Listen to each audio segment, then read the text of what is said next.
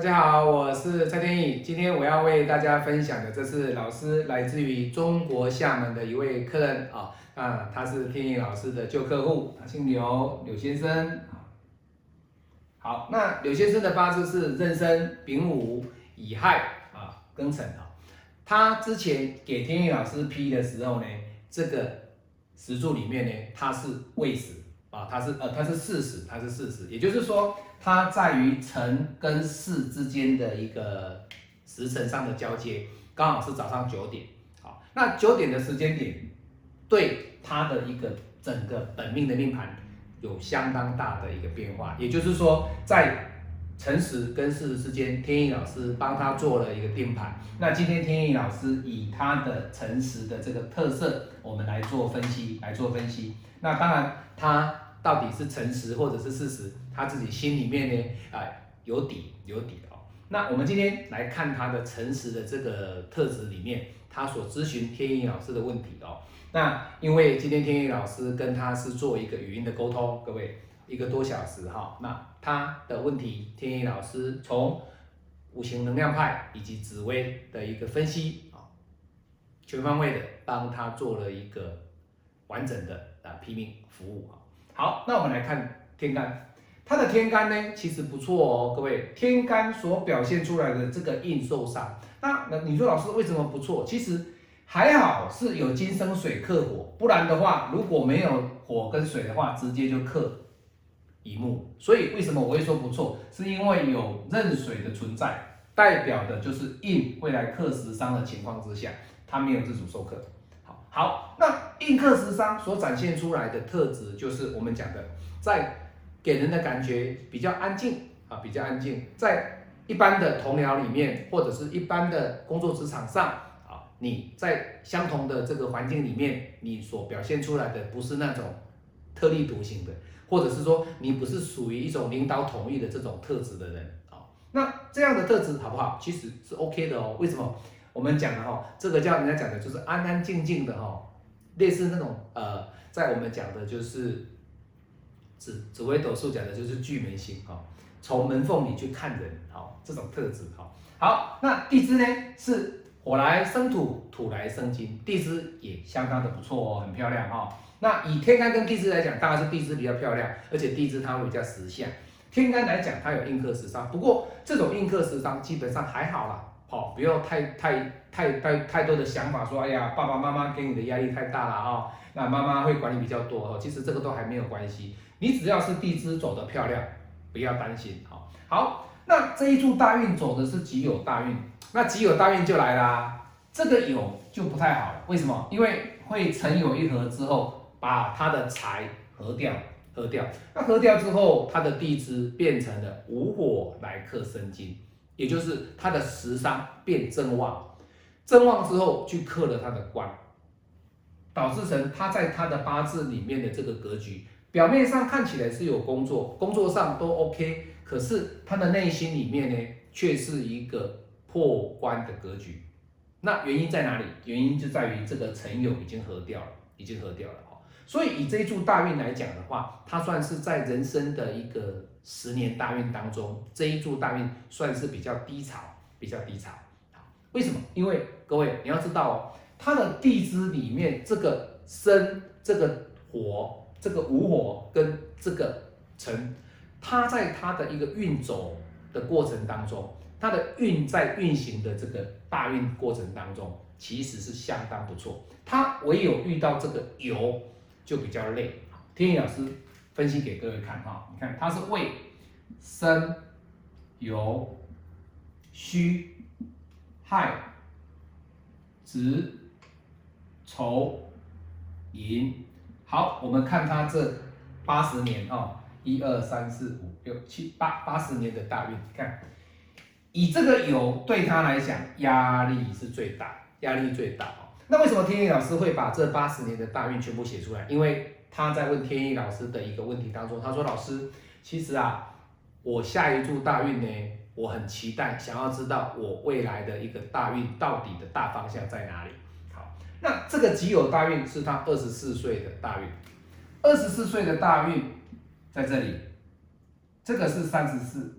各位有没有发现，这一柱曾有一合以外，其他的这一个运程里面，我们过了不讲啊。虚土是他的财，亥水是他的印，子水还是他的印。也就是说，这二十年走的是印运。那你看亥水跟子水对他来说，O 不 OK？OK 啊，很不错啊。哦，我们姑且不论天干啊。那丑土呢？丑土也算好，因为又多了一个财。寅木好不好？寅木也不错，但是寅木呢，它差别在哪里？是它会引亥一合。可是引亥一合无所谓啊，我还是火来生土，土来生金啊。所以对柳先生来讲，天意老师刚刚有说了，他这一生当中最低潮的大运，就是刚好落在二十四岁这一组。那好不好？其实我跟各位讲哦，他的本命的命格不错，运其实也走得不错了。也就是说，在三十四岁之前，可能会来的比较低潮一些，比较不得志。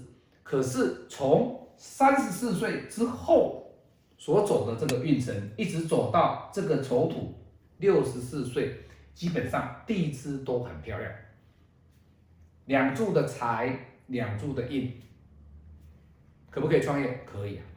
他内心里面所讲的就是他想创业。好，那我们来看啊，我们今天反过来去用紫薇的角度来去辅佐辅佐他的格局里面。各位，你看他本身他的命宫里面，他做的是什么？杀破狼的格局。那杀破狼的格局，我就跟他讲啊，杀破狼的格局里面不是百分之百人都能创业啊，也有杀破狼的特质的人，他是在做一般的职场啊。或者是他是当公教人员啊，当老师啊，可是以他的特质来讲，他跟天意老师讲哦，他确实是杀破狼的格局，那可不可以成立？可不可以实现杀破狼的格局？创业的格局可以啊？为什么？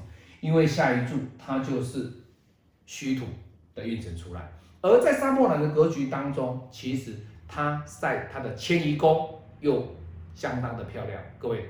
它的迁移宫漂亮，代表了什么？它在外所表现出来的就是紫薇的特质。好，那以这样的特质来讲，又搭配了紫薇的合参，他内心有没有想创业？各位，他本来就是一个杀破狼的格局，他本来就是可以创业的格局，只是因为遇到了这一柱大运，他走的是比较低潮，否则以这一柱跟亥水跟子水的运来讲的话，它其实在这里哦，这个子水反而是更相生，火生土，土生金，金又来生水，这一柱也很漂亮。那这一柱又多了一个财，那这个亥水又多了一个印，所以以他的格局里面，这种杀破狼的格局里面，他只要是准备好了环境、资金、技术以及持之以恒的创业的精神。这个创业是会成功的，当然你会问天意老师说：“老师，哎呀，这个创业到底能够达到什么样的等级？”其实就要看你个人的一个努力，再来搭配就是你在危机点有没有避过，该冲的时候你有没有努力的去冲，而遇到比较弱的流年、比较不好的小线，你有没有去倒手？这个很关键哦。有的人是前面的十年冲了赚了好多钱，结果最后那一年运程不好，你又继续冲，刚好把前面的这九年所赚的钱赔进去，那不等于是功亏一篑吗？哦，所以天意老师今天跟他讲了一个多小时的时间，无非就是要告诉他说，这个格局他是可以去创业的。从紫薇的角度，从五行能量派的角度，其实他的希望是有的，有梦最美。